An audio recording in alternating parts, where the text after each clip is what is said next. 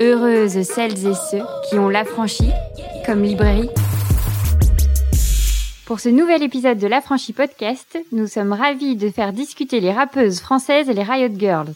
Nous allons discuter avec Bettina Guillot de la publication de son ouvrage Pas là pour plaire, portrait de rappeuse et Mathilde Carton, Riot Girl, Revolution Girl Style Now, tous deux édités par Le Mot et le Reste. Alors, prenez de quoi noter, on va bouleverser vos playlists. C'est parti L'Affranchi Podcast, la librairie, chez vous.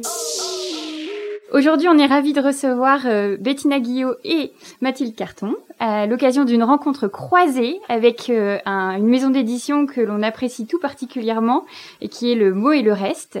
Chaque année, on avait pris l'habitude avec Pierre d'organiser une rencontre autour du mot et le reste. Bon, évidemment, les événements euh, nous ont un tout petit peu ralenti, ce qui fait que vous avez deux autrices pour une rencontre. Et ça, ça va être assez intéressant. D'abord, ma première question, euh, quand on a eu l'idée avec Pierre, c'était de dire est-ce qu'on peut voilà se faire croiser deux genres musicaux comme ça euh, le temps d'une soirée?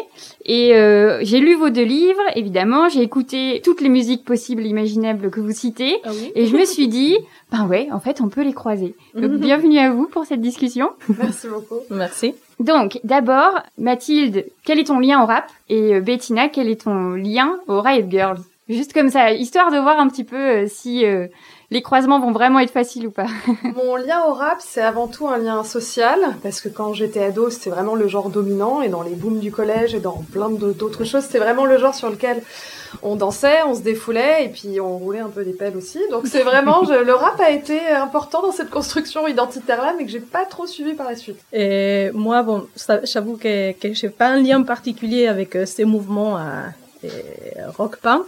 Mais par contre, je viens d'un pays de rock parce que euh, moi, je suis argentine. Et, contre euh, les choses qu'on peut imaginer de l'Argentine, l'Argentine a une scène rock qui est très très importante. C'est le premier pays latino-américain à produire du rock.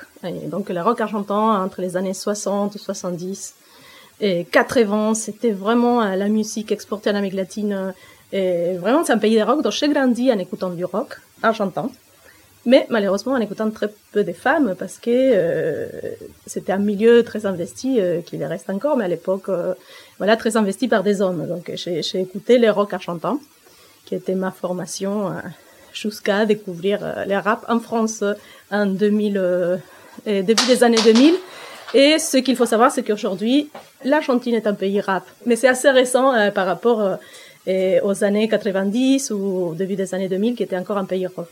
Là, si on se situe un petit peu euh, dans les, les périodes dans lesquelles on va parler, c'est on commence euh, en 1982, puis on va faire un, saut dans les années 90, et on va en effet aussi parler euh, de ces deux grands mouvements, si on peut dire comme ça, euh, pour le rassembler, euh, de, de, à nos jours, en fait, comment les Riot Girls ont une incidence sur les groupes d'aujourd'hui, et euh, où en sont les rappeuses euh, françaises. C'est vrai qu'en plus, ce qui peut être euh, encore plus complexe, c'est que vous êtes sur deux continents différents. Euh, C'est-à-dire que euh, Bettina, tu t'es concentrée sur les rappeuses françaises. Exclusivement. Voilà, c'est ça. Euh, cette scène-là, oui. On a de temps en temps des petits euh, Mm. euh, Nicki Minaj ou des voilà des rappeuses euh, américaines euh, qui Mm-hmm. font une mini apparition.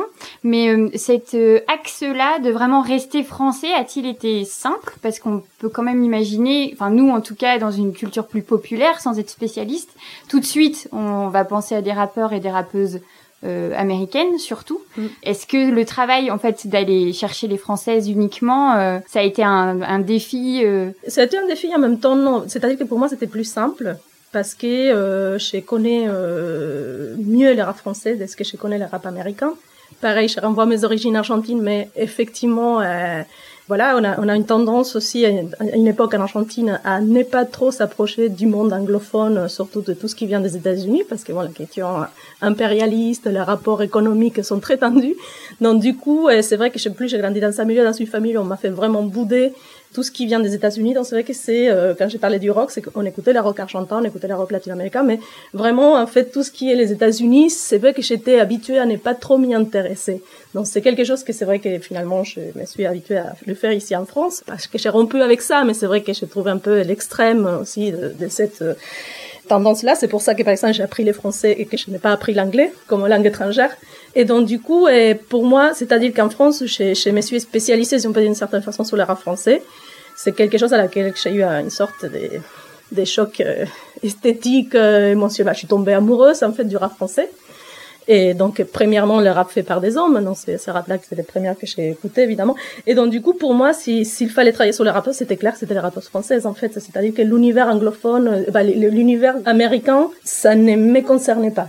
Et donc, du coup, c'est vrai que de ces côtés-là, c'était simple. Mais après, l'enjeu compliqué, c'était que c'est difficile de parler des artistes qui n'existent pratiquement pas en fait, qui sont vraiment dans l'ombre, que personne ne connaît, que qui sont très peu présents dans les médias. Et donc c'était ça qui était vraiment les, les, côtés difficiles en fait. Tout ton ouvrage part vraiment de ce principe de l'invisibilisation, ce grand fait en fait que euh, les femmes sont euh, invisibles dans l'histoire et notamment dans l'histoire de la musique et dans l'histoire de la musique rap. Donc j'ai toujours ce petit rituel avec le mot et le reste de vraiment euh, dès qu'on parle de musique, je vais la mettre alors sur une chaîne d'écoute, comme ça au moins je suis vraiment dans le rythme et puis je passe à la suivante etc.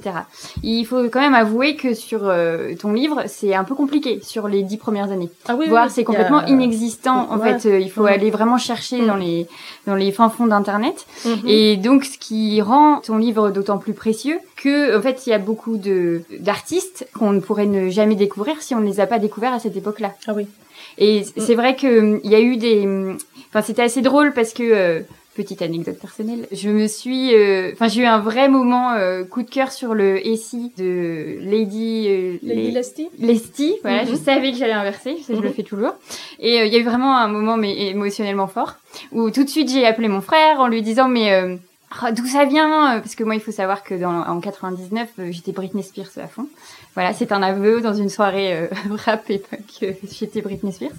Et c'est là où il me dit, mais attends, c'est pas toi qui écoutais ça, c'est moi qui écoutais Urban Peace en boucle et en boucle, et mhm. elle était dans mhm. cette compile. Ouais. Et je trouvais que c'était mais particulièrement en mhm. fait euh, révélateur, c'est que les filles, on les retrouve dans les compiles, mais leurs œuvres ou quand elles ont été enregistrées, bah en fait on n'a quasiment pas de traces. Bah oui, tout à fait. Et pourtant, euh, là, Lady Leslie, ça faisait quand même partie de, de, ces figures du rap qui ont eu quand même une certaine visibilité, une certaine euh, notoriété. Euh. par contre, voilà, effectivement, les, les, les, pionnières des pionnières, les rappeuses vraiment de la fin des années 80, et celle du, du milieu des années 90. Voilà, c'est très très compliqué. J'ai eu la chance en fait de pouvoir interviewer certaines qui sont déjà aujourd'hui des femmes euh, de plus de 60 ans ou soixantaine. Et donc du coup ça c'était vraiment euh, une grande chance. Et d'ailleurs j'ai dû euh, partir virtuellement aux États-Unis pour pouvoir interviewer B-side. Et mhm. donc du coup les premiers morceaux rap en français c'est fait par une femme. Et du coup, c'était une, une, chanteuse, une artiste américaine qui maîtrisait les français, qui du coup, sur le moment, lui a demandé, bah écoute, tu veux pas enregistrer ces morceaux-là? Et, et, du coup, très sympa, je l'ai contacté, on s'est contacté via mail. En fait, on, je lui ai envoyé des questions, elle m'a répondu. J'ai eu la chance de l'interviewer. Donc, du coup, et, et, effectivement, ce que je raconte sur elle, c'est, ça vient d'elle, en fait, son, mm. son, histoire. Voilà. Oui, et puis il faut se dire qu'on est en 1982 pour ouais. euh, Change the Beat, c'est mm-hmm. ça? Et que c'est encore assez fou. Son nom de scène, c'est euh, Side B. Oui. B-side, pardon. Et en français, donc, face B qui est quand même dans le, enfin, le, de la deuxième phase. C'est la moins importante d'un disque finalement. Exactement. Et après, euh, si je me souviens bien, euh, il y a une version française qui est éditée de ce texte. Oui, mais en fait, le texte, il a été écrit par son compagnon. En fait, c'est-à-dire que c'est un texte qui, est, qui a été écrit par un homme. Et voilà, c'était les moments où ces personnes, c'était des journalistes, c'était des personnes du milieu de la musique, découvrent le rap aux États-Unis et ils, se disent bon, euh, bah, à New York, là peut-être en fait, euh, on peut essayer de rapper en français parce que c'était en fait des personnes qui, qui essayaient de rapper mais en anglais. Et lui, il a écrit un texte qui n'a aucun, c'est pas très profond en fait, euh, vite fait. Et il voulait que ce soit un, un rappeur en fait de la scène new-yorkaise qui le fasse. Et donc du coup, lui, il n'arrivait pas en fait, il prononçait hyper mal le français, détourner la langue, de, de saboter en fait, d'être rappé la langue française. Là, il s'est dit ah tiens, chez ma copine là, c'est vrai que elle parle français, et donc lui a proposé, elle chantait en fait, et donc du coup il a proposé, ça te dirait pas de, rapper, du coup ils l'ont fait, et donc elle le faisait hyper bien. Et c'est ça ce qui est intéressant, parce que du coup la, première personne à rapper en langue française c'est une femme, il le fait très bien par rapport à un homme, et donc du coup il a dit, bah super, ça marche, ça marche. Et donc du coup c'était un morceau en, français avec une sorte de, de refrain en anglais, que ça passait très bien les refrains en anglais, mais quand ils ont fait la version en français, Ils ont fait les, les, les refrains aussi en français, apparemment ça ne passait pas. Je me rappelle plus exactement quel était les refrains, mais c'était... Euh... Quelque chose avec Change the Beat. Voilà, c'est ça, c'est ça, ça faisait... Euh... Alors voilà, mmh. ils ont laissé les, les refrains en, en, anglais justement, mais avec euh, la diction française, et donc du coup euh, ça passait pas, donc du coup voilà, on dit bon, passons, passons à une autre chose.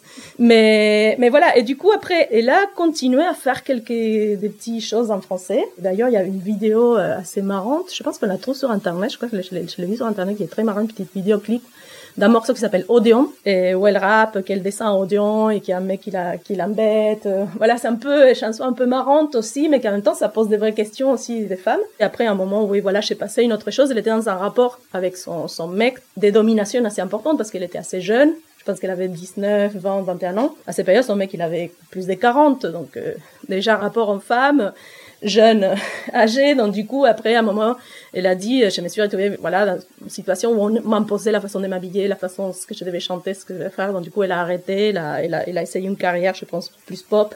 Mais après, euh, elle a passé à une autre chose. Mm -hmm.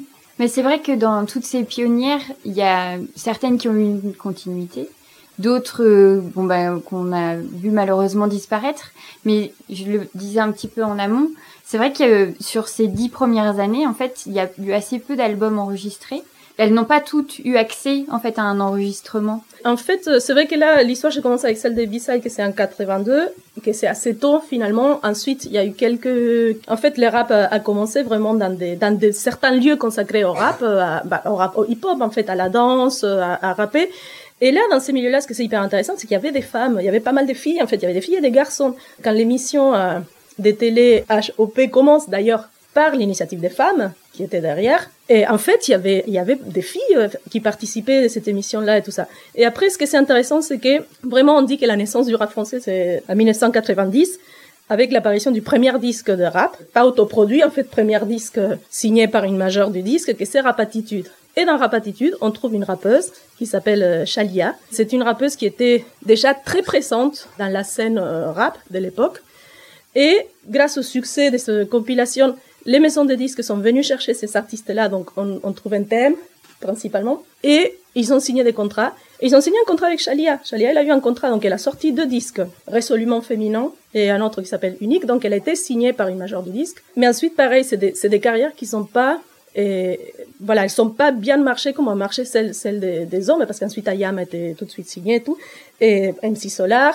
Ce que, en fait, mon analyse, là, ce que je trouve, c'était que, en fait, les maisons de disques, ça les intéressait pas. À un moment, ils se sont rendus compte que les femmes, elles vendaient pas le rap comme on vendait les hommes, parce qu'il y avait toute une figure du rappeur que les femmes, elles portaient pas en elles. Et ensuite, les difficultés qu'ils rencontrent les femmes aussi, euh, dans tous les milieux, finalement.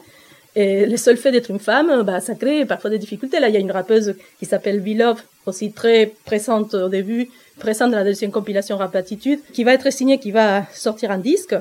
Et ensuite, quand elle va signer son deuxième, en fait, quand, elle va commencer son deuxième projet de disque, elle arrive avec son ventre d'enceinte des, des 4 et 5 mois, on voyait déjà sa grossesse. Et là, ils ont dit, bon, non, attends. Tu vas pas venir euh, signer un disque, tu vas coucher d'un bébé, ensuite quoi, tu vas pas faire les tournées, parce qu'il faut savoir ça, que derrière un disque, il y a des tournées, il y a des concerts, il y a plein de choses que du coup pour les femmes, c'est beaucoup plus difficile à assumer que pour les hommes.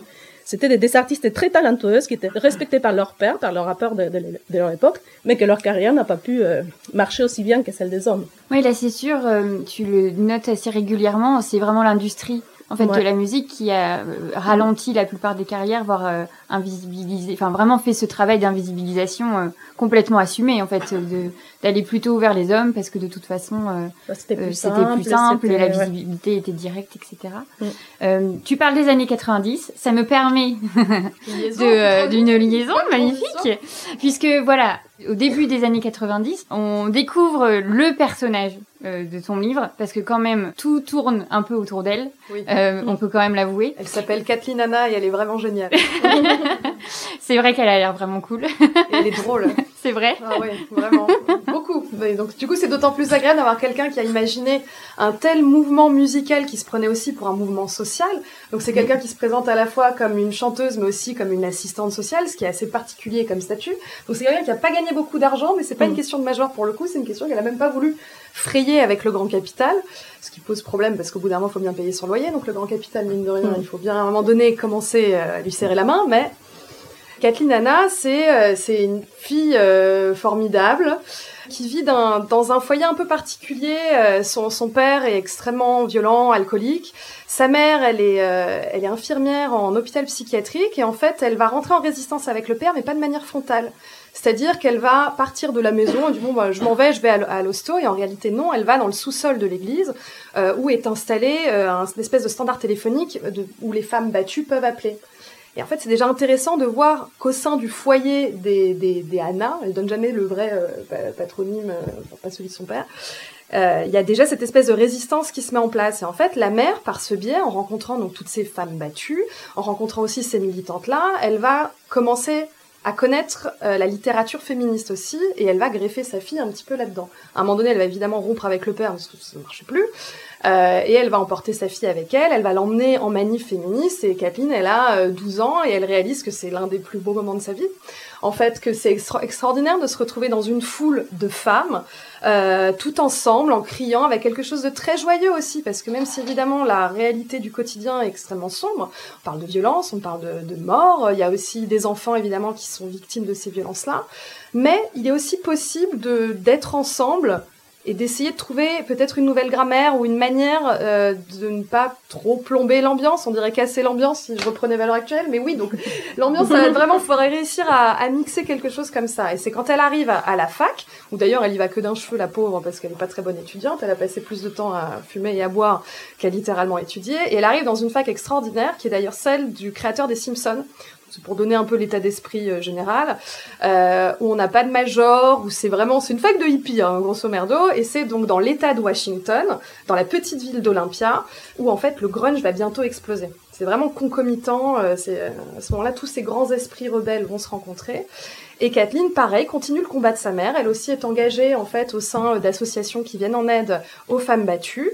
Et à côté de ça, elle décide de, euh, de se lancer dans la musique parce qu'en fait, au début des années 90, l'un des meilleurs moyens d'expression, ça reste celui-là. Dans un premier temps, elle va préférer la poésie, mais en fait, vous le remarquerez, il y a moins de monde euh, à des récitaux, récitals de poésie, je sais pas comment le mettre bien. Bref, il y a moins de gens, disons, qui sont férus de poésie que de gens en fait qui vont en concert. Et elle se dit, bah en réalité, si j'ai envie de m'exprimer et toucher le plus grand monde, la meilleure façon de le faire, c'est de le mettre en refrain, de le mettre en musique. Et c'est là où évidemment elle va commencer à créer des groupes et elle, son idée, c'est de mixer message politique avec un refrain trop chouette. L'idée, c'est vraiment littéralement d'avoir euh, d'utiliser ce support-là pour véhiculer son message. Et ça va pas marcher au début, en fait, parce que tout le monde la prend pour une énorme casse-couille, euh, ce qu'elle l'est au passage, forcément, parce que les gens, quand ils revendiquent des choses, c'est assez désagréable, ce qui vous rappelle à une réalité qui est un peu difficile. Euh, mais pour autant, ça finira par marcher, et en fait, elle va faire, euh, elle va convertir des gens, et en fait, ça va vraiment être une croisade. Elle est tellement convaincue du bien fondé de sa quête, euh, créer un espace au sein du mouvement punk de l'époque, et donc la musique alternative rock, euh, disons la plus à la mode, mais surtout celle qui est présente à ce moment-là. Et, euh, et, elle réalise qu'en fait, il y a que des mecs dans, en fait, il y a que des mecs partout, mais un petit peu comme aujourd'hui encore, hein, de toute façon. Mais disons que dans les arènes musicales où peut-être en tant que mélomane, elle aurait souhaité simplement apprécier, danser, rencontrer des gens, pogoter, chanter, elle réalise qu'en fait, elle se prend que des coups dans la gueule, qu'elle en a marre d'avoir le nez pété, et, et surtout dès qu'elle pareil, dès qu'elle veut prendre une guitare ou quoi, on la ramène à sa condition de femme et donc euh, d'objet sexuel et ça devient un tout petit peu pénible en fait de ne pas euh, dès que tu rentres dans un magasin de musique on te demande un peu ce que tu fous là et t'es toujours ramené en fait à, tes parties génitales. Donc ça c'est un peu pénible. Et c'est à ce moment-là qu'elle va littéralement créer donc euh, avec évidemment d'autres comparses parce que au moment où elle, elle le réalise ce n'est pas la seule. Et la beauté de ce vraiment de ce moment-là de ce mouvement-là c'est ces épiphanies mutuelles et collectives et qui vont être entraînées par, euh, par le contexte d'Olympia, donc cette ville étudiante où en fait il n'y a pas vraiment de règles. Donc c'est ça aussi qui vous permet de créer énormément de choses. Et par ailleurs, Kurt Cobain se trouve juste à côté et il va aussi mettre son grain de sel. Et lui, par ailleurs, quand il va commencer à exploser avec Nirvana, va évidemment faire euh, la, la, pub euh, à ses amis donc de Bikini Kill, le groupe de mm Kathleen Anna, mais aussi de Bratmobile et de toute cette mouvance-là. En gros, c'était l'intro de Riot Girl. mais ce qui est hyper intéressant avec Kathleen Anna, c'est que euh, en fait, elle a une vision globale. Euh, comme tu l'expliquais, c'est que euh, elle est déjà engagée dans les féminismes. Elle comprend en fait que elle a une voix, une place à jouer en fait dans cet engagement-là, et elle va utiliser différents moyens pour transmettre les messages, et notamment une grande passion pour les fanzines. Elle participe à des expositions. Elle, avec les Riot Girls, j'ai l'impression qu'on peut vraiment parler d'un mouvement qui, qui a essayé plusieurs choses pour s'installer et pour euh, annoncer une certaine culture en fait autour euh, euh, de Caitlyn beaucoup. Après évidemment d'autres femmes se sont rajoutées, mais il y a d'abord eu ses idées, comment elle, elle tractait, etc. Comment à la fin des concerts, des tout premiers, elle faisait des discussions. Enfin, les femmes restaient, ils parlaient des sujets qu'elles avaient abordés dans les. mais c'est quand même incroyable en fait. C'est vraiment des moments où au niveau féministe, en fait, il s'est passé des choses concrète. C'était de la lutte euh, en chanson, en fait. Exactement. Et parce qu'en fait, c'est évidemment via l'art qu'on peut changer les choses, ou en tout cas qu'on peut réussir à inséminer des petites idées qui seraient beaucoup plus difficiles si euh, simplement je les clamais en tract. Je pense que euh, on chante plus facilement des, des, trucs révolutionnaires que quand on va quand on plaque en fait ses idées sur quelqu'un qui a pas forcément envie de vous entendre, alors que si juste vous lui mettez la mélodie dans l'oreille, en fait rapidement de toute façon ça commence à enregistrer. Donc ça c'est un peu son idée.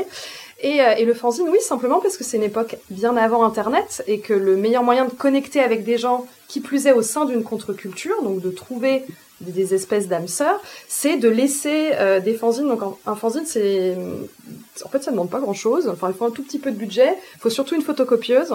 Euh, vous faites des, découpages à partir peut-être de médias que vous avez déjà, de supports, de magazines. Paf paf, vous mettez un, peu de poésie. Vous, vous en faites littéralement ce que vous voulez. Vous mettez à l'impression 200 exemplaires et paf, on distribue à la fois en salle de concert.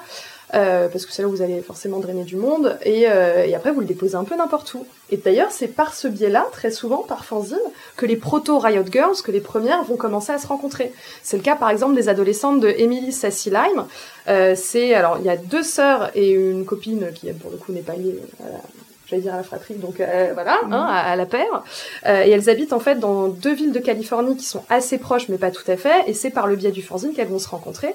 Et dans, mais sauf qu'elles sont ados, donc elles habitent euh, encore chez leurs parents. Et la première fois qu'elles s'appellent, elles laissent un message sur le répondeur. Et il y en a une qui dit, oh, elle serait trop cool et tout. j'ai vu ta petite annonce, enfin j'ai vu ton fanzine, tu laissais ton contact, donc moi je t'appelle. Ce serait trop bien si on arrivait à monter un truc. Et le deuxième message, la fille, pareil, elle, elle rappelle et elle, elle chante en fait, elle lui laisse un message chanté sur le répondeur. C'est comme ça que ça démarre. Et après, elles vont agrémenter euh, de fil en aiguille, parce que sans Internet, et qui plus est quand vous êtes mineur, faut trouver des, moyens de connecter. Effectivement, il y a ce biais-là. Les expositions, c'est un peu pareil, mais vous drainez pas autant de monde. Mais euh, effectivement, c'est une vision euh, très large et c'est l'idée que c'est vraiment à travers l'art vous pouvez diffuser vos messages. Oui, et ce qui était ton livre est, richement illustré, donc tu as, on a plein de fanzines. Grâce à, ma, à Aliénor, il faudra que la remercier, mon éditrice, merci beaucoup. et ce qui permet en fait de voir tous ces fanzines et de remarquer à quel point en fait on est sur des, des manifestes, on est sur des hymnes, on est sur vraiment, on prenait ça et on avait juste envie de chanter avec elle, de crier, peut-être même un peu plus avec elle. Parce que là, à un endroit qui euh, vont un peu séparer, j'ai l'impression, alors séparer c'est peut-être un grand mot, mais en tout cas, j'ai eu l'impression dans vos deux lectures euh, qu'on n'était pas au même endroit musical. Évidemment, pas de genre, on s'entend bien, euh, mais de peut-être de qualité ou en tout cas de d'exigence musicale. Autant euh, Bettina tu tu as même des parties consacrées en fait aux rappeuses qui ont un grand talent musical qui sont violonistes qui qui ont des, cultures musicales très fortes etc autant chez les Riot Girls on peut peut-être un tout petit peu, euh, si on va vite, dire que c'était parfois du grand n'importe quoi. Ah, c'était l'idée d'être vraiment euh, euh, juste là et bien bruyant. Exactement, parce qu'en fait, l'idée des riots, c'est que vous êtes constamment ramené au canon esthétique masculin. Qui plus est dans le rock, où mine de rien, c'est quand même taper les Zeppelin avant, enfin taper que j'adore par ailleurs les Zeppelin, excusez-moi, mais juste ce côté coq rock, ce côté vraiment ma guitare est l'extension de ma bite concrètement. Et donc forcément c'est toujours un peu ramené à ça. Et donc dès mhm. qu'une fille s'en approche c'est un peu euh, mais que veut-elle? Que, mhm. veut-elle la gueuse? Donc bon en gros il faut quand même se soustraire à ce regard masculin et, euh, et c'est ce qu'elles vont proposer quoi. C'est littéralement de créer leur propre leur propre arène euh, par ce biais-là. Mais pour le faire forcément quand vous démarrez quelque chose très souvent vous êtes nul. C'est normal parce que mhm. tout s'apprend en réalité. Et elle ce qu'elle dit c'est que plutôt Enfin, ne soyez pas intimidés par euh, la guitare, la batterie ou peu importe d'ailleurs. Parfois, ça peut simplement être euh, aussi l'écriture de, de, poèmes. Juste essayez et vous verrez, ça va être fun. Et en fait, on a effectivement des groupes qui sont euh, artisanaux, amateurs. Et ça, par exemple, ça va être Brat Mobile. Les filles, elles font leur premier concert, elles ont jamais rien enregistré, mais comme elles sont baladées en ville en n'arrêtant pas de répéter, genre ouais, on a monté un groupe. Et au bout d'un moment, il y a un mec qui dit bah en fait là j'ai un créneau, donc tu veux pas venir ok, comment on va faire? Et elles enregistrent en boucle, une espèce de boucle, elles jouent un peu de batterie. Et en vrai, non, ça, c'est pas euh, aux victoires de la musique, non, elles seraient pas sélectionnées. mais pour autant, il y avait une énergie et en fait une envie de ramener les autres. Mm. Et donc, comme vous avez vu, moi je suis pas très bonne, mais je sais le faire. Et Bikini Kill, par exemple, qui continue d'exister aujourd'hui et qui s'est reformé il y a de ça euh, trois ans, continue par exemple en concert à changer d'instrument. C'est normal, c'est pour montrer qu'en fait, il n'y a pas besoin d'être à 100%, vous n'avez pas besoin d'être euh, un virtuose, une virtuose de tel ou tel instrument. L'essentiel, c'est d'essayer. Et de toute façon, comme vous avez beaucoup de colère et beaucoup de trucs à partager, finalement, euh, ça, passe du bruit. Exactement. Et, euh, et, Bettina, si tu peux nous illuminer sur mm. voilà ce rapport-là au talent musicaux en fait des rappeuses euh, et à leur euh, leur performance musicale. Oui, en fait c'est pas c'est pas quelque chose propre aux rappeuses, c'est plutôt propre au rap, c'est-à-dire que quand on lit en fait les, parcours des, des, rappeurs hommes ou femmes, ce qu'ils vont dire que la première chose qui les a approchés au rap, c'était la facilité d'accès, c'est-à-dire qu'il fallait pas avoir passé, être passé par une école de musique pour être capable de des mixés ou des, des composés in sono et il faut pas euh, non plus être très fort en, en, en, langue pour être capable d'écrire ces textes. Et donc ça c'est ça c'est quelque chose de, de comment en fait euh, on rap. En même temps c'est une musique qui exige une qualité dans ce qui est fait. Et euh, là ce qui est intéressant c'est que euh, par exemple soit des femmes ou soit des hommes surtout quand je parle des, des débuts en fait tous les années milieu des années 80 à toutes les années 90, c'est des personnes passionnées par ce qu'ils font, passionnées par le rap, passionnées par la langue, ça c'est par la langue française, par ses sonorités, par euh, par les rimes, par euh, les façons de les combiner ensemble, par les kickages, qui c'est aussi une technique du rap, qui c'est euh, de combiner les maximum de mots possibles avec des rimes, tout, par des duels poétiques qu'on appelle les go trip dans, dans les rap. Parfois, c'est très mal compris par, par les médias généralistes qui, qui pensent que c'est juste des rappeurs qui s'insultent entre eux. Et il y a toute une technique que d'ailleurs elle est ancestrale, c'est pas c'est pas l'arabe qui l'a inventé. Et donc c'est des personnes qui sont très passionnées par ça, qui partagent ces passions comment et qui vont euh, les partager, soit homme, soit femme. C'est pour ça que c'est hyper intéressant parce que les rappeuses en général, quand on, c'est la première question qu'on lui fait, soit les rappeuses d'avant, soit les rappeuses de maintenant, c'est hyper intéressant. Alors vous êtes dans un milieu très macho, euh, c'est horrible, non pour vous. Euh, les autres rappeurs sont très, bah, les rappeurs sont très misogynes envers vous. Et là ils disent, je n'ai jamais ressenti la misogynie envers mes pères, en fait, avec les rappeurs avec lesquels on travaille. Mais par contre, oui, effectivement, au niveau de l'industrie du disque, des, des, des médias, des, des personnes qui avec lesquelles on travaille d'autres types de choses. Parce que voilà, c'est si on est bon, si on, on, est bon dans ce qu'on fait, on va être respecté dans ces milieux-là. Et en général, ces femmes-là qui ont réussi à aller plus loin, c'est parce que c'était très forte, très bonne. Donc du coup, en général, c'était des artistes qui étaient respectés par les rappeurs de, de, de leur époque. Oui, c'est ça. Et autant l'industrie euh, musicale pour les rappeuses, c'est vraiment dur et vraiment l'enfer en fait tout simplement. Autant avec euh, les Riot Girls, elles les fuient totalement au plus possible. Pour la même raison par ailleurs, c'est à cause de, de, de, ce côté. Euh, en fait, l'industrie de la musique dans les années 90, c'est le moment le plus florissant. C'est-à-dire que c'est le moment où honnêtement, euh, il y a des millions de dollars qui traînent dans cette industrie-là. Pour les journalistes musicaux d'ailleurs, c'était une panacée pas possible parce que vous étiez envoyés en reportage, enfin en reportage pour aller écouter une chanson en showcase. Euh, je me souviens plus, j'avais un de mes anciens collègues qui m'avait raconté qu'il était allé voir Tarkan. Vous vous rappelez de cette chanson? Kiss Kiss et qu'en fait, il était allé le voir en showcase sur un bateau euh, à Istanbul. Les gens, ils partaient à 7 heures le matin et ils revenaient trois jours plus tard juste pour voir cette chanson-là. Je me renseigne. Enfin bon, bref. En gros, c'est vraiment un moment où il y a énormément d'argent. Euh, et donc, on va retrouver les comportements les plus abusifs. Et par ailleurs, c'est quand même une industrie qui est profondément misogyne.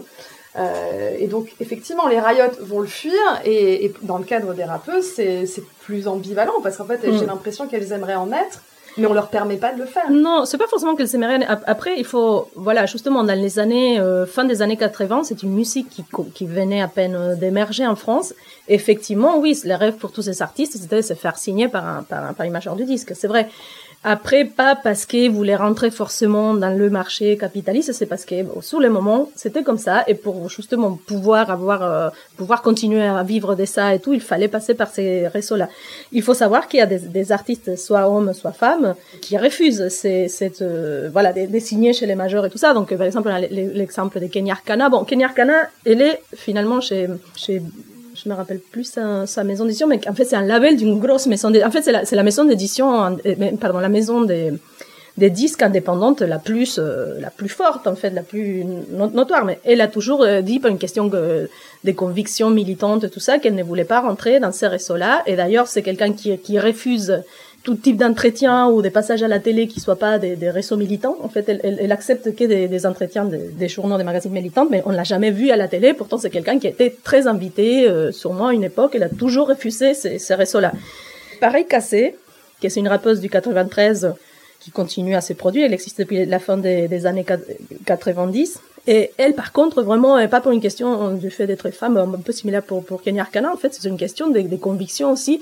C'est quelqu'un qui a aussi un caractère euh, très fort. Elle est assez intimidante hein, comme personne, c'est pas facile euh, l'approche avec Azé, mais elle, est quelqu'un qui est très, je pense, très sincère dans ce qu'elle pense. Et du coup, en fait, le fait de rentrer dans ces milieux-là, c'était perdre... Euh, son originalité d'une certaine façon. En fait, elle dit, je vais me faire manipuler, j'ai pas envie, j'ai pas envie qu'on touche à mes textes, j'ai pas envie qu'on me dise quel type de musique faire. Peut-être c'est l'une des choses qu'on critique parfois de se dire, euh, bon, elle, est, elle a un talent impressionnant, elle, écrit très bien, elle est très forte, elle est une excellente rappeuse. J'ai entendu par des spécialistes du rap en général dire, le meilleur rappeur français est une femme, il s'appelle Kazé, rappeur hein, au masculin, c'est-à-dire c'est-à-dire le meilleur artiste rap, c'est une femme, c'est-à-dire que c'est quelqu'un de très talentueux qui écrit très très bien qui performe très bien ses textes, mais les grands défauts qu'on peut les critiquer, c'est qu'elle joue avec des rockers de 70 ans. Elle n'est pas dans le courant du temps, en fait. Elle n'est pas dans, dans, la musique qui va vendre, en fait. Sa musique, elle vend pas, en fait. Pour certains, c'est inaudible, en fait. C'est pas la musique qu'on a envie de, de mettre en boîte de nuit.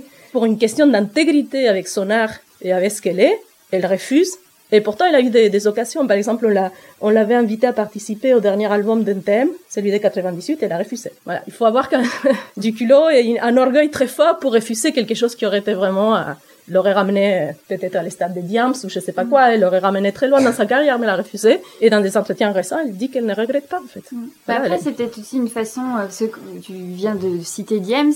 Enfin, Diams, ça a quand même été, euh, une histoire hyper difficile, quoi. Quand on suit l'histoire que tu nous racontes dans son livre, parce que, bon, évidemment, c'est plus ma génération, je me souviens, j'ai plus de souvenirs de Diams euh, euh, dans le réel, quoi.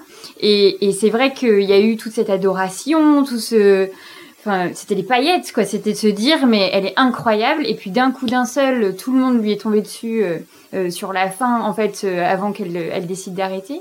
Et est-ce que pour Kazé, au final il n'y a pas un système aussi de protection en fait tout simplement de oui. se dire euh, je suis moi je fais comme je veux et personne ne me dictera rien et je oui. fais je prends toutes les décisions qui me protégeront oui. De, tout à fait. ben voilà de me reprendre dans la tête euh, comme la plupart en fait des rappeuses ont quand même des moments avec les médias hyper durs quoi. Ah entre être insultées de tous les noms entre être décrite euh, de sous toutes les coutures être comparée à foison ou être complètement pas citée.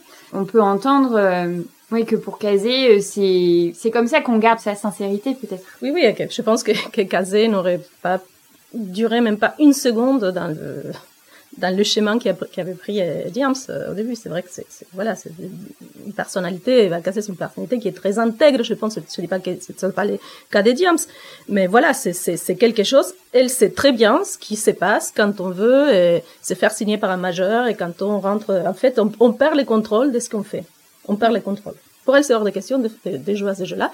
Et pour elle, le rap, c'est quelque chose de très, en fait, je vais pas utiliser les mots sacrés, mais, parce que c'est pas ça, mais c'est quelque chose de, de très fort, très important. Elle veut pas, euh, elle veut pas le donner comme ça euh, à, à, ce qu'on les manipule, on les change, on lui met du vocodeur, on les je sais pas quoi, on met euh, telle musique derrière ou je sais pas quoi pour les vendre en fait. Bah, D'ailleurs, elle dit dans ses morceaux, c'est mon rap n'est pas à vendre en fait. Je n'ai je n'ai fait pas ça pour pour entrer dans une industrie, dans un système raciste parce que c'est ça son principal. voilà, c'est un système raciste. Voilà, les capitalismes effectivement, mais le racisme, un système colonial, néocolonial, je ne rentre pas là-dedans. Je suis intègre en fait. Mais c'est la question des engagements elle est intéressante aussi quand on, on si on se permet une comparaison. C'est-à-dire qu'avec les rappeuses, euh, on est euh, bah, évidemment avec des thématiques euh, qui sont propres au rap, au, au Mhm. mouvement global. Euh, donc la lutte euh, des gens euh, qui viennent de la rue, des quartiers, euh, qui qui sont en effet euh, euh, sujets au racisme, euh, au- à, à des grandes thématiques en fait euh, qui sont généralement euh, encore une fois euh, euh, invisibilisées par les médias, des choses comme ça. Enfin, ils s'attaquent vraiment à des sujets qui politiquement sont très forts. De l'autre côté, avec les riots, euh, on est vraiment sur les féminismes, sur euh, euh, défendre les causes des femmes. Donc on est sur euh, tout ce qui va tourner autour euh, des, de la discrimination, de, des inégalités, euh, des violences faites aux femmes, mais aussi des sujets très euh, euh, personnels en fait, des choses euh, de l'ordre de des violences dans les familles, des, etc. Comment vous pourriez en fait euh, J'essaye de voir, euh, est-ce que les rappeuses ont... Certaines l'ont, ce côté très féministe, certaines ne le revendiquent pas du tout, mais créent quand même dans leurs chansons une certaine sororité, Mm. de parler les violences faites aux femmes, c'est quand même le sujet qu'on retrouve dans quasiment toutes les artistes en fait que vous avez cités. Dans, Euh, dans vos de- deux livres, ouais, en fait. Et donc, euh, quelle est cette for- force-là, en fait, et pour les rappeuses et pour les riots, euh, d'aller chercher en fait des thématiques en plus des engagements de chacune des musiques, parce que les thématiques révolutionnaires pour les punks et, euh, les engagements pour le rap, euh, on voit bien qu'est-ce qu'elles apportent de plus? C'est un peu une question là comme ça, euh, bim bam boum, mais comment on pourrait parler de ces engagements-là chez les rappeuses et chez les riots? Les riots, avant toute chose, c'est un mouvement blanc, bourgeois, éduqué. Donc euh, c'est un mouvement qui veut étendre sa révolution féministe à l'intégralité de la société, mais c'est un mouvement qui est forcément victime de ses biais et de ses préjugés. Par ailleurs, c'est un mouvement qui est composé de très jeunes femmes et, euh, parfois, euh, parfois on ne connaît que soi et on n'a pas forcément la patience ou la maturité pour comprendre, prendre le temps d'écouter quelqu'un qui n'a pas la même perspective. Donc déjà, de base, elles, elles se positionnent de là. Donc elles ont beau vouloir changer euh, le monde, elles ont beau lire euh, Audrey Lorde, elles ont beau euh, connaître Bell Hooks sur le bout des doigts, mine de rien, il y a des réflexes peut-être du fait de la socialisation, peut-être du fait de la discrimination telle qu'elle existe dans, la société. C'est une société raciste, les États-Unis, euh, tout comme on n'a pas le droit de le dire, mais c'est pareil. Donc Darmanin est pas là, mais, euh, mais je vous rappelle qu'il ouais, est pas très loin, il est dans la métropole quand même, mais oui. Et donc, en fait, elles vont essayer de prendre ce sujet-là parce qu'elles sont parfaitement conscientes que c'est quelque chose qu'il faut développer. Par ailleurs, les riots, en fait, elles arrivent au moment de la troisième vague féministe. Donc, c'est le moment où l'intersectionnalité va vraiment être développée. C'est le moment où on essaie de prendre en considération toutes les discriminations euh, possibles euh, et imaginables et essayer d'assembler, euh, enfin de, de faire en sorte que ces combats-là émergent en même temps. En fait, il faut, il faut se battre contre ces discriminations-là en même temps sur tous les plans. Mais malheureusement, elles vont évidemment, elles vont échouer. Par exemple, lors de la toute première convention Riot Girls, parce que c'est ce qu'elles vont faire. En plus des concerts, elles vont vraiment créer des moments avec des groupes de parole, un truc vraiment très militant. Hein, c'est de cet ordre-là. Et il y aura notamment un atelier qui s'appelle Déconstruire le racisme. Et il est animé par une femme noire, dont je n'ai pas retrouvé le nom dans les archives, donc c'est déjà dire l'invisibilisation dans laquelle on va rentrer, et Kathleen Hanna. Et en fait, les jeunes femmes qui assistent là, qui assistent pardon, à, à cet atelier, ma- majoritairement elles sont blanches, et surtout, elles refusent de rentrer même dans la conversation. Parce que d'accord, le racisme ça existe, mais on fait quoi du racisme anti-blanc Bon, euh, ça démarre très mal en fait. Donc euh, concrètement, c'est très difficile et rapidement en fait, on rentre dans, dans une espèce de résistance. Ça, enfin, ça va tourner au chaos, hein, évidemment, cette réunion, comme vous pouvez l'imaginer. Ça, évidemment, quand ça démarre bien en tête comme ça, ça va pas bien se passer. Et, euh, et en fait, elles vont être carrément euh, traumatisées. Et à un moment donné, les groupes de parole vont prendre L'idée en fait des, des c'est qu'à un moment donné, il y a des chapitres euh, qui émergent un peu partout aux États-Unis. Donc évidemment, ça part d'Olympia, mais en fait, on donne les outils et les éléments pour qu'il y en ait un peu partout, à droite, à gauche. Et plus le mouvement prend, moins on le contrôle nécessairement. Et en fait, dans ces mouvements-là, il va y avoir des jeunes femmes qui arrivent, mais pas seulement issues de la contre-culture punk, avec peut-être certains codes déjà appris, ou euh, issues de- des universités, mais simplement peut-être attirées par euh, le look, par la musique. Et en fait, on va se retrouver dans des espèces de de dérapage où les jeunes femmes vont carrément rentrer dans les Jeux Olympiques de l'oppression. Pour reprendre l'expression de Bell Hooks, où c'est euh, littéralement non mais attends, mais moi il m'arrive pire que toi, d'accord? Parce que moi en fait c'est mon père qui m'a violée. C'est pas un inconnu dans la rue, donc en fait c'est pire, donc moi j'ai le droit de parler plus longtemps et moi j'ai le droit en fait de pleurer deux fois plus. On rentre dans quelque chose de terrible, y compris donc au sein de mouvements militants où on pourrait imaginer à l'inverse que c'est beaucoup plus peut-être confortable. Enfin, en tout cas, où c'est un espace où on pourrait être un peu plus en sécurité en théorie. En fait, ça va pas du tout être le cas. Et donc, c'est la, la, question, par exemple, de la race est totalement abordée là. Mais la question aussi de la condition économique. Parce qu'au final, elles sont pas, sont pas riches, mais elles viennent quand même d'un milieu qui déjà leur a permis de faire des études. Et aux États-Unis, il y a quand même une telle différence que c'est déjà, euh, c'est déjà énorme. Et d'ailleurs, à noter qui a existé le Sister Riot Club, le Sister Riot Girls. Oui. Voilà. Euh... Et donc, je les ai, j'ai retrouvé une playlist et euh, ça existe. Vous pouvez trouver en fait ce mouvement qui s'est construit à côté, en fait, euh, en réaction à cette convention d'ailleurs. Exactement, euh, parce qu'en fait, les Riot Girls euh, racisées, il y en avait quelques-unes, beaucoup de filles d'origine asiatique, euh, quelques-unes afro-américaines. Elles n'étaient pas si nombreuses, mais en tout cas, on les renvoyait constamment à ça aussi, donc c'est pas très agréable. Et plutôt que de se lancer vraiment sur scène, elles ont plutôt investi les fanzines dans un premier temps, parce que c'était leur espace à elles, où il n'y avait pas les blanches pour regarder et dire non mais attends, on va faire un meeting contre le racisme et on va renvoyer des trucs pour dire que toutes les couleurs se valent. Et en fait, évidemment, ça les agaçait au plus haut point, puisque dans leur réalité, toutes les couleurs ne se valent pas du tout. Et elles ont effectivement, alors c'est pas une elles n'ont pas fait sécession, mais effectivement, elles ont commencé à se réunir ensemble. Et là, typiquement, la, euh, frange dont tu parles, euh, c'est à New York et c'est des femmes euh, qui sont toutes afro-américaines. Et il y a la même chose du côté des latinas, du côté de San Francisco. Et là, d'ailleurs, euh, pour montrer comme les Riot originels essaient de corriger le tir, quand Bikini Kill s'est reformé, le tout premier concert, c'était à Los Angeles, et vous n'êtes pas sans savoir qu'il y a énormément de latinos en Californie, et en fait, elles ont vraiment euh, appuyé, insisté, elles ont fait venir sur scène tout un tas de punk latina qui jusque-là n'étaient invisibilisés, dans l'idée de dire, bah, vous voyez, bon, on profite de notre plateforme pour aussi mettre en avant peut-être euh, des identités qu'on n'a pas servi très bien pour finir. Je sais pas si servir est le bon verbe, mais qu'on n'a pas mis en avant, on n'a pas donné la parole de la manière dont on aurait voulu le faire. Et alors, Bettina pour Oui, euh, je, je, pense qu'il n'y a pas une seule rappeuse sur laquelle j'ai travaillé euh, dans les livres. Je pense que j'ai quand même essayé d'aborder le maximum du panorama, en fait, de, de, toutes les femmes qui ont investi, euh, qui ont sorti des disques. Essentiellement, c'est ça ce que j'ai vu, parce que bon, des femmes qui rappent, il y en a beaucoup aussi.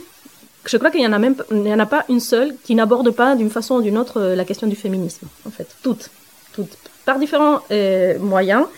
Les premières, ce que c'est intéressant, celles que j'ai interviewées, il y avait un, un groupe euh, au milieu des années 80 et qui s'appelait le, les Lady Night, qui en fait c'était, un groupe de danseuses qui rappaient aussi, c'était les premières à, à, rapper, donc du coup elles ont fait des premières scènes, des artistes très importants. Par contre, elle, elle disait, euh, voilà, nous on était féministes. Après, ma question c'est, bon d'accord, peut-être avec le temps, quand tu as 60 ans, tu peux dire, oui, ce que je faisais à, à 16 ans, c'était déjà féministe. Bah, en fait, ce que c'est intéressant, c'est qu'ils ont été interviewés par les cahiers du féminisme, que c'est... Euh, une, une, revue féministe, militante, très importante, qui avait interviewé ces groupes-là parce qu'ils voyaient toute une démarche. Déjà, les seuls faits de monter dans des milieux habituellement occupés par des hommes sur scène et avec des tenues qu'elles appelaient exprès très sexy, très féminines, justement sans, sans avoir peur de se faire traiter de tous les noms.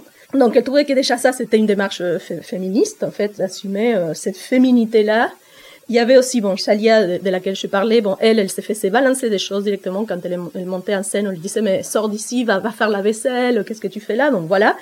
La plupart de, de, ces morceaux parlent des questions purement fé féminines, en fait. C'est-à-dire que, ce sont des femmes qui vont apporter au rap des thématiques qui n'étaient pas traitées dans le rap. Et par exemple, Chalia va parler euh, d'avortement, va parler des violences conjugales, va parler de ce que c'est d'une femme d'origine euh, maghrébine en France, comment elle le vit, un de ces disques qui s'appelle Ressoulement féminin, donc c'est-à-dire qu'il y a dix jours déjà cette intention de marquer un terrain féminin dans le rap. Ensuite, d'autres rappeuses vont traiter effectivement des questions euh, qui touchent vraiment les femmes. Il y a une rappeuse du 93 qui, qui s'appelle euh, qui s'appelait parce que là elle est plus euh, jusqu'à 2008 elle plus produite c'est Black Barbie. Par exemple, Black Barbie c'est très intéressant parce qu'elle ce disque parle essentiellement de ce que c'est qu'être une femme précaire qui habite les 93 Qu'est-ce que c'est qu'une femme banlieusarde finalement? Qu'est-ce que c'est qu'habiter en banlieue en tant que femme? Et donc elle va parler de sa condition de mère célibataire, de sa condition de, de mecs qui qui assument pas leur rôle de, père et tout ça, aussi des violences conjugales. Voilà, elle s'est fait taper elle-même.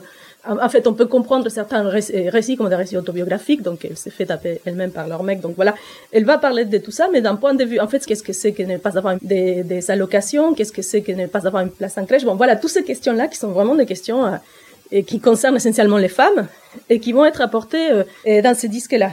D'autres, par exemple, d'autres rappeuses vont euh, défendre leurs droits en tant que femmes à dire des vulgarités, à parler de sexe sans aucun complexe. Il y a par exemple une rappeuse que, j'aime beaucoup, que je trouve très drôle, début des années 2000, qui s'appelle Rolka, Et elle, Rolka, c'était vraiment un rap pornographique. En fait, euh, voilà, elle parlait de sexe sans aucun complexe. Ces vidéoclips, vraiment, on la voit un petit, euh, petit string, euh, voilà, euh, en train de revendiquer cet espace-là, en fait. Et là, elle le dit dans le texte, ça te choque parce que je suis une femme qui parle de ça. Bah, je parle aussi de ça. Regarde, et en plus, ce sont des textes très marrants parce qu'en fait, elle, elle chosifique un peu les mecs. C'est des histoires où, où elle critique les hommes parce qu'ils assurent pas au lit. Bon, voilà, des choses comme ça, avec un côté humoristique aussi. Et je trouve très intéressant parce que voilà, c'est, c'est, c'est une position qui, qui est très forte, très importante à l'avoir. C'est, drôle parce qu'en France, c'est une position de rappeuse qui est pas du tout acceptée. Ça n'a pas du tout marché. Et pourtant, c'est, euh, les positions des rappeuses américaines qui fonctionnent le plus en fait. Ici, bah, elles ici, la France, elle n'était pas préparée à ça directement. En fait, ça c'était euh, même les féministes, les traités tous les mots, ça c'était hors de question qu'une femme assume cette posture-là, des femmes euh, avec des formes euh, rondes, euh, qui, qui s'habillent, qui montrent tout euh, sur scène. Bon voilà, c'était quelque chose d'inacceptable. Après, bon voilà, on peut penser aussi à une rappeuse comme Kazé qui, aborde la condition féminine. D'ailleurs, elle parle d'elle au masculin très souvent, en fait d'elle, c'est-à-dire les jeux dans ces morceaux, c'est un jeu fictionnel finalement, c'est un jeu assumé au masculin. Il y a des moments où elle dit je suis un bordel et on me prend pour un et on ne sait pas si je suis un garçon ou une fille, donc il y a des, des moments où elle parle de cette question des genres en fait. Mais moi ce que je trouve très intéressant à elle, c'est qu'elle assume une posture et des thématiques qui sont normalement du domaine du masculin, c'est-à-dire que ces morceaux, ils sont très inspirés de tout ce qui est les gore ou les films un peu euh, sanglants. Voilà, elle parle beaucoup des sangs, elle parle beaucoup des, serial killers, des choses comme ça, et que parfois c'est un univers qu'on on dit bah un homme bah c'est normal qu'il parle de ça mais une femme. Donc du coup elle assume aussi en tant que femme c'est très intéressant cet euh, droit aussi de ce type de choses l'intéresse vraiment mais s'intéresser par ce type de thématiques. Et après quelque chose d'autre que j'ai trouvé très intéressant c'est que la plupart des rappeuses aussi vont parler de ce que c'est que rapper en tant que femme. Donc elles vont être comme dans une sorte de duel poétique avec les rappeurs euh, hommes en fait euh, en disant bah toi tu penses que je suis pas bonne à rapper? Bah oui je suis bonne regarde là là donc ça c'est assez pressant dans presque toutes les œuvres. C'est comme c'est besoin de montrer on peut les faire en étant une femme. Et après, effectivement, il y a d'autres rappeuses qui vont euh, ouvertement parler des questions purement féministes, comme par exemple Sheila, et avec ses morceaux Balance ton port, ou Si j'étais un homme. C'est une reprise, bah, pas une reprise, il y avait Princesse Agnès, une rappeuse de début des années 2000, fin des années 90, qui un de ses morceaux, c'était Si j'étais un homme. Et donc voilà, il y a, y a une variété, moi je trouve qu'il y a une variété très intéressante, mais en même temps, d'un côté ou d'une autre, ils vont toujours toucher euh, des questions qui concernent les femmes. Ouais, tout à fait. Et ce qui va être intéressant dans votre lecture, puisque vous allez tout à fait lire les deux livres, euh, c'est que vous allez pouvoir voir, euh, avoir des extraits en fait des paroles euh, en original et en traduction, qui vont étayer en fait à chaque fois euh, les moments de l'histoire que vous nous racontez. Toutes les deux, vous n'êtes pas au même endroit de narration. Vos livres sont pas euh, dans un même chemin, c'est-à-dire que autant euh, Bettina, il y a une construction autour en effet des pionnières, de certains portraits, de, des techniciennes, des, enfin tu as compartimenté un petit peu euh, Mhm. avec vraiment cette rigueur euh, d'apporter, euh, de bien citer en fait euh, le nom des disques, les années de parution, les singles, euh, qui a participé, comment ça s'est fait, etc. Mathilde, on est plus dans une narration, euh, on a vraiment l'impression que tu nous racontes l'histoire de Kathleen. Il y a quelque chose euh, limite euh, du road movie, en fait on la suit, on a voilà etc. Mais à chaque fois, vous avez les extraits, vous avez euh, les paroles et on a juste envie en fait de, de les lire, de les écouter. Et ça met bien en avant en fait aussi les qualités d'écriture parce qu'il y a rien à faire, mais euh, dans les chansons ça marche bien quand c'est bien écrit aussi. Hein. Bon, il y a aussi des exemples qui pourraient complètement euh, dire le contraire ou c'est très mauvais, mais en fait ça marche quand même. Mais là en tout cas vous appréciez toutes les deux en fait euh, euh, ce qualité d'écriture par les fanzines d'abord, par les chansons derrière avec les riots, etc. Pour terminer, parce qu'à un moment donné, euh, euh, je ne peux pas vous faire raconter tout votre livre à chacune, euh, même si c'est très plaisant de vous écouter. Il est toujours intéressant de, se dire, euh, bah voilà, ces mouvements musicaux aujourd'hui. euh, évidemment, au niveau des rappeuses, on sait bien que ça a continué que c'est de plus en plus important, etc. Mais pour autant, est-ce que on est toujours sur un espace euh, discriminé? Enfin, est-ce que c'est toujours une vraie grosse bataille en fait d'être une rappeuse en France? Et euh, pour les Riot, on sait que Bikini Kills s'est reproduit, mais pour autant, euh, et ça c'est absolument dingue. Enfin moi ça m'a fait beaucoup rire quand même euh, ces parties-là dans ton livre de me dire ah ouais c'est des descendantes des Riot Girls. Il y a des liens assez parfois inattendus euh, sur les, les liens que tu fais euh, sur euh, les, les, créatrices et les artistes d'aujourd'hui qui descendraient des Riot.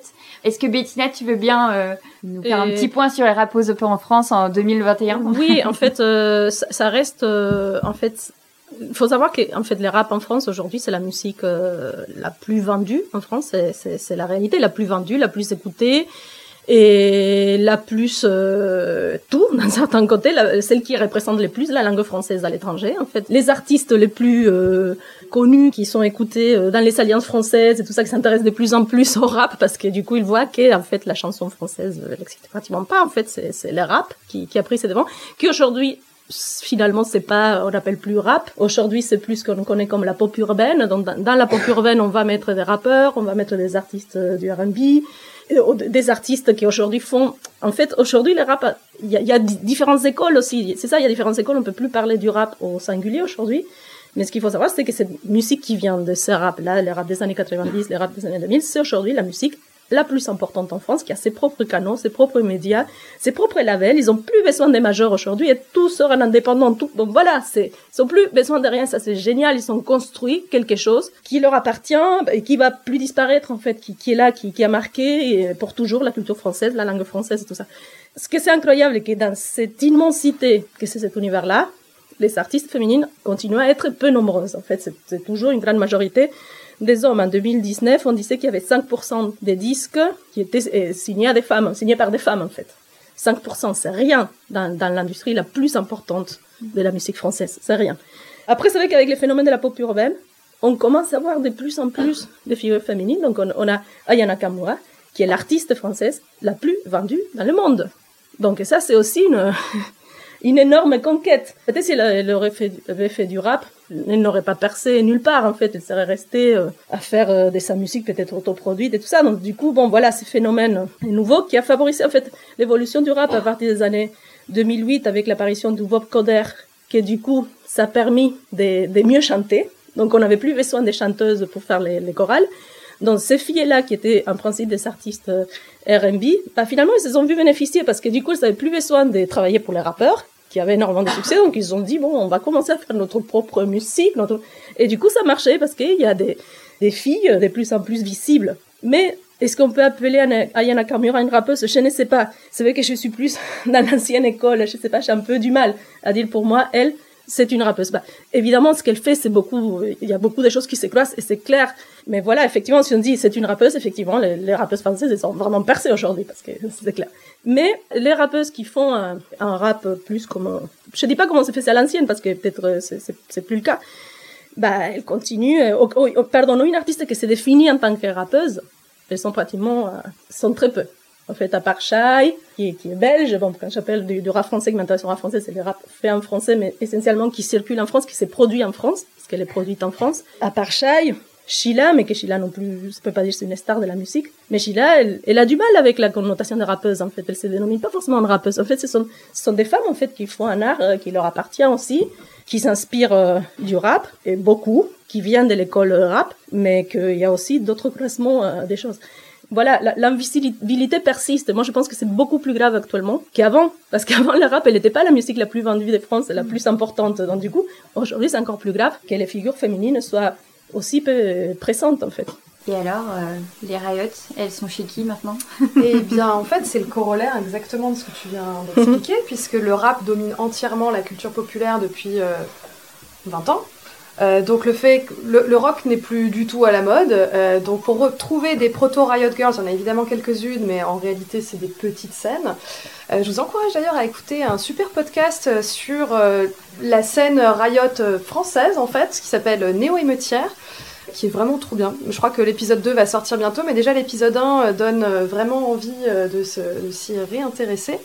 Mais en fait, très honnêtement, je vais vous dire, l'esprit Riot a été entièrement mouliné et digéré par l'industrie musicale, bien sûr, parce qu'en fait, il y a de la même manière que Madonna, par exemple, a mis euh, en lumière le voguing, qui était donc quelque chose de très particulier, qui appartenait à une culture homosexuelle, enfin LGBT, euh, et plutôt euh, afro et latino à New York, et donc elle l'a mis un peu en avant. Et elle a surtout euh, pompé, euh, quelques idées aussi. ça va, c'est à la fois de l'appropriation et de la mise en valeur, donc ça dépend un peu de vos sensibilités, comment vous préférez le voir. Eh bien, l'industrie de la musique a constamment besoin de nouvelles idées. Et là, à ce moment-là, bah, toutes ces filles là qui font du bruit et qui arrêtent pas de gueuler et qui racontent des trucs sur l'inceste et puis qui sont en mini-jupe et en rangers avec des couettes et qui promeuvent la sororité euh, féminine. D'ailleurs, quelque chose malheureusement que je n'ai pas abordé plus tôt, mais c'est vraiment ça l'idée, c'est qu'on est tout ensemble et qu'il faut avancer ensemble. Donc une Revolution Girl Style Now, tout ensemble. Et en fait, donc l'industrie du disque va un peu s'intéresser à ça et ils vont récupérer cet esprit-là, ils vont commencer à à, l'infuser et ça va donner lieu par exemple à Alanis Morissette parce qu'il faut savoir que Alanis Morissette typiquement en fait si vous avez regardé Hawaii Met Your Mother j'arrive pas à voir l'âge que vous avez donc comme c'est plus très à la mode en ce moment je sais pas trop mais vous vous rappelez que Robin en fait elle fait carrière comme chanteuse euh, ado euh, dans un mall et bah Alanis Morissette, c'est ça en fait. Elle a fait exactement les mêmes chansons. Elle a sorti deux premiers albums en tant que pop star euh, teenage euh, au Canada. Donc je pense que Robin, littéralement, ils ont tout plaqué euh, là-dessus. Et en fait, quand elle a 21, 22 ans, elle cherche un peu un deal. Et bon, le rock, encore une fois, est dans l'air du temps. Et là, elle va écrire ce putain de bon album qui s'appelle Jack Little Pills. Et avec ce single incroyable, You Ought to Know, où en fait, elle va hurler toute sa rage, qui est par ailleurs une super chanson de karaoké que je vous recommande à tous. et vraiment toute sa rage, sa haine, parce que ce mec l'a plaqué pour une autre fille. Et il a un peu oublié de la prévenir. Donc euh, il y a effectivement euh, tout, tout, ce côté euh, colère qu'on ne trouvait pas avant, ou en tout cas pas à ce niveau-là, dans des majors aussi marketés. Cet album, il va être vendu à 30 millions d'exemplaires dans le monde, et la seule personne qui va détrôner ce record, ou plutôt disons la première qui va détrôner ce record, c'est Britney Spears en 99, donc merci à elle aussi, Free Britney, et bien sûr. Et, et, voilà, donc en fait, quelque part, ça va donner lieu à une ouverture, à de nouveaux thèmes qui vont arriver dans les majors, et le, évidemment, les héritières les plus marrantes, c'est évidemment les Spice Girls. Mhm. Parce que rappelez-vous des Spice Girls avec toute cette sororité, euh, Wanna Be My Lover, mais en fait, non, euh, faut... Mhm. c'est mes amis qui passent avant tout le reste. Euh, les Spice Girls, elles vont même avoir une chanson sur la capote, en fait. Je pense que vous vous en souvenez pas, mais c'est le deuxième single, et en fait, c'était littéralement une chanson sur le safe sex. Vous regarderez les paroles, vous le rechanterez en karaoké aussi, peut-être en, mimant des gestes, vous verrez. mais en fait, elles vont un petit peu récupérer ces idées-là, girl power ne serait-ce que ça, en mhm. réalité. Le girl power, c'est la version la plus marketée, la plus synthétisée dans en fait un mouvement euh, qui se voulait très intello, avec un manifeste politique très militant, très costaud, très structuré. Euh, et en fait, Girl Power, l'expression en tant que telle, est née sur la moquette de Toby Veil. Toby Veil, euh, que j'ai oublié de présenter, c'est euh, l'autre comparse de Bikini Kill avec Atliana. Et en fait, au moment de leur deuxième fanzine, elles cherchaient un thème. Elles n'arrivaient pas à trouver de titre. donc en fait, elles ont mis une petite feuille sur le mur et elles ont listé d'un côté tous les adjectifs qu'on associe d'habitude au féminin, tous ceux qu'on associe au masculin, et elles ont joué ensemble. Et tiens, c'est vrai que puissance et femme, bah, généralement, c'est pas vraiment associé. Power Girl, Girl Power, paf, vous avez un titre, et après vous allez avoir un mouvement donc qui va être récupéré par les Spice Girls, qui ont fait un blé monstre sur ce concept qui est donc né dans l'underground du punk américain. Peut-être que ça gêne certains puristes de le dire, mais le fait est que, euh, que, le lien a, vraiment été fait de cette manière-là. Et après, pour faire un bond en avant et pour parler beaucoup plus d'aujourd'hui, j'imagine que vous connaissez la chanteuse Lizzo. Et en fait, Lizzo, quand elle démarre sa carrière, euh, donc elle est du côté de Minneapolis, elle a une vie un peu difficile, elle vit dans sa voiture, son père est mort, enfin bref, c'est cata. Et elle n'est pas encore repérée par Prince à ce moment-là, mais avec deux copines euh, euh, qu'elle rencontre, elles vont former un collectif. Et ben le nom du collectif, je vous le donne en mille, euh, c'est... Ah non, merde. J'ai un doute, parce que j'ai peur de dire une connerie. Non, je crois que c'est Big Girl, et Big Girl, le girl est écrit avec trois R, comme les Riot Girls. Et en fait, le manager de l'époque qui, travaille avec elle dit bah c'est incroyable mais c'est un hommage euh, au Riot. Et l'autre elle a rien de quoi tu parles? Et en fait euh, le manager euh, installe l'ISO et les deux autres comparses devant le premier docu qui va être consacré à Kathleen Hanna et qui sort en 2013 en fait l'historiographie des Riot Girls est quelque part très récente. C'est pour ça qu'on ne fait que les découvrir aujourd'hui. Et elle elle va regarder The Punk Singer c'est le nom du docu et elle va prendre une claque monumentale en disant bah je savais pas que malgré moi, en fait, j'avais capté dans l'air du temps cette rage, cette, euh, cette tempête, et que c'était lié à ce mouvement-là, et que ces filles, en fait, elles avaient tenté comme elles pouvaient d'avancer la cause, avant évidemment d'exploser, parce que c'est très difficile de garder des, mouvements militants très purs, pendant longtemps en tout cas. Et, euh, donc voilà, donc typiquement l'ISO, ça c'est marrant. Et euh, quand elle va démarrer, en fait, il y a un autre groupe qui est né des Riot Girls qui s'appelle Slater Kinney.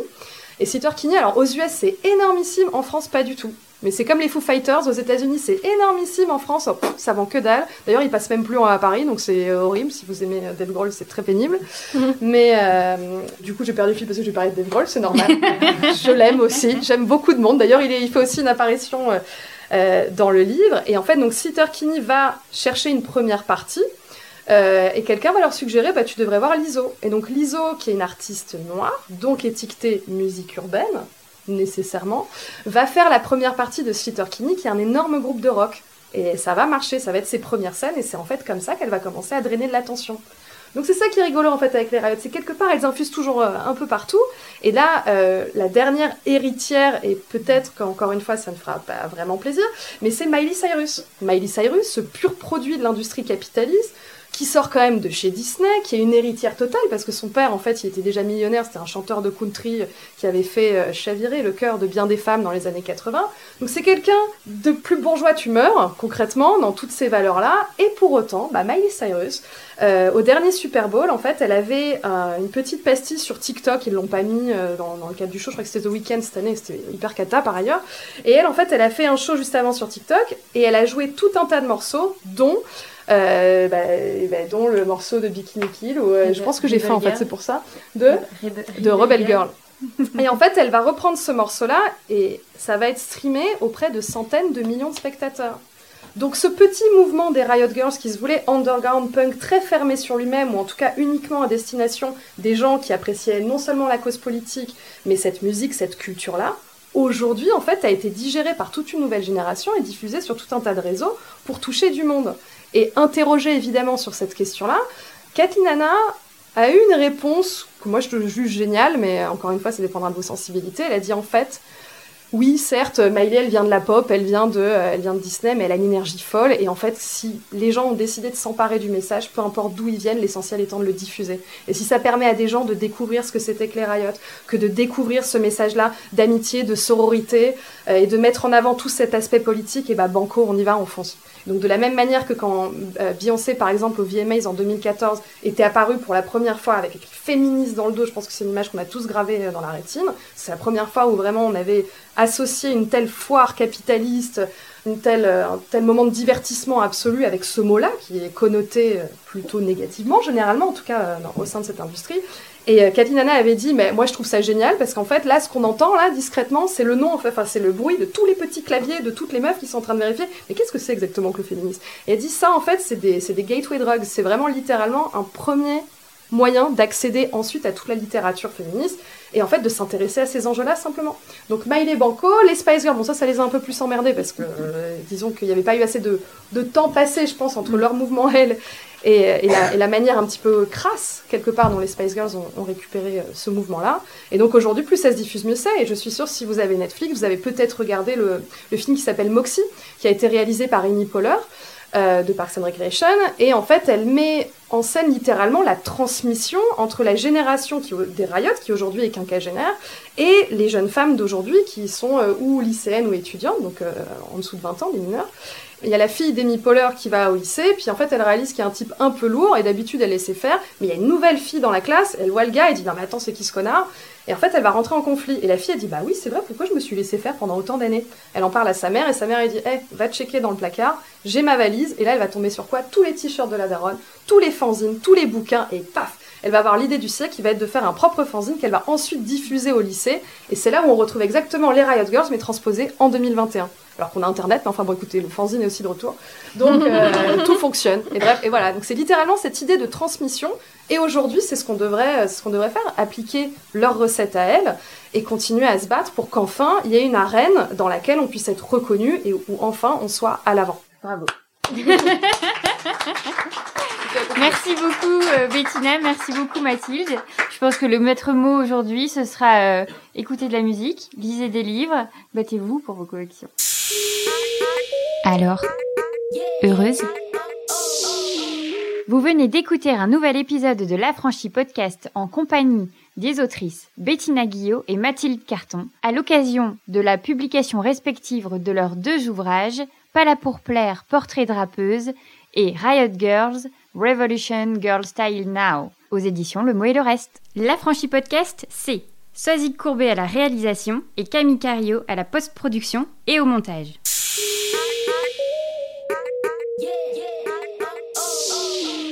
Si tu réalises que la vie n'est pas là, que le matin tu te lèves sans savoir où tu vas, résiste, prouve que tu existes avec la franchise podcast.